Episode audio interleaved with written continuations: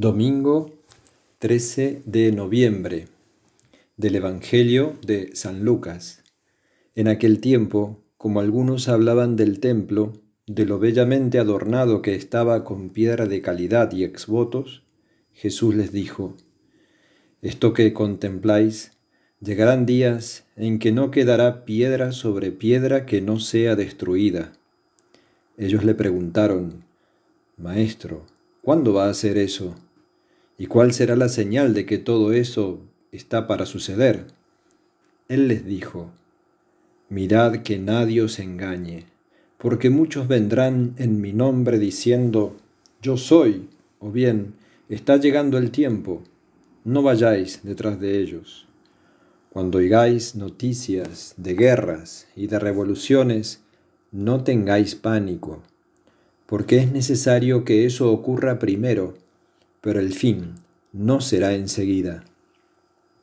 Entonces les decía, se alzará pueblo contra pueblo y reino contra reino. Habrá grandes terremotos y en diversos países hambres y pestes. Habrá también fenómenos espantosos y grandes signos en el cielo. Pero antes de todo eso os echarán mano, os perseguirán, entregándoos a las sinagogas y a las cárceles y haciéndoos comparecer ante reyes y gobernadores por causa de mi nombre.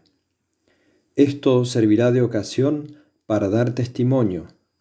Por ello, meteos bien en la cabeza que no tenéis que preparar vuestra defensa, porque yo os daré palabras y sabiduría a las que no podrá hacer frente ni contradecir ningún adversario vuestro y hasta vuestros padres y parientes y hermanos y amigos os entregarán y matarán a algunos de vosotros. Y todos os odiarán a causa de mi nombre. Pero ni un cabello de vuestra cabeza perecerá. Con vuestra perseverancia salvaréis vuestras almas. Palabra del Señor. Estamos llegando al final del año litúrgico y la iglesia mm, quiere que tomemos más conciencia de que no solo estamos en los últimos tiempos, desde que Jesús ascendió a los cielos, sino que cada día el Rey Jesús está más cerca. Y por eso el Evangelio nos habla en un doble plano.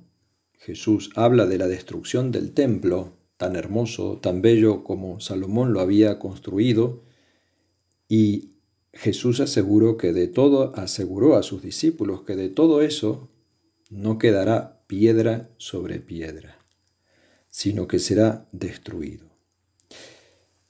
Eso impactó de tal manera a los discípulos que preguntan, ¿cuándo será eso? ¿Cuál será la señal? Y nuevamente Jesús contesta sin contestar no contesta cuándo será ni cuál será la señal, pero sí responde lo que necesitamos saber. Primero, que nadie nos engañe, que muchos vendrán diciendo que yo soy, que está llegando el tiempo.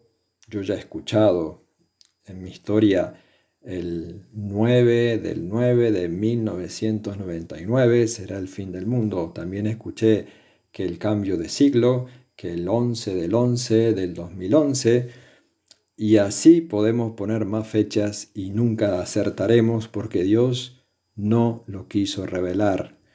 Y sí nos dice que estemos alertas, que no tengamos pánico, que habrá guerras, eh, pueblos contra pueblos, naciones que se levanten unas contra otras, hambres, pestes.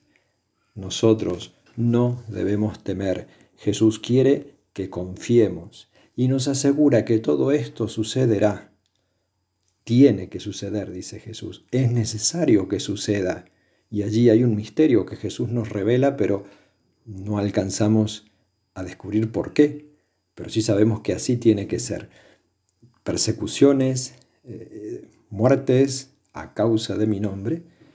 Y Jesús nos pide confianza, nos pide que no preparemos la defensa porque Él nos dará unos argumentos que nadie podrá contradecir.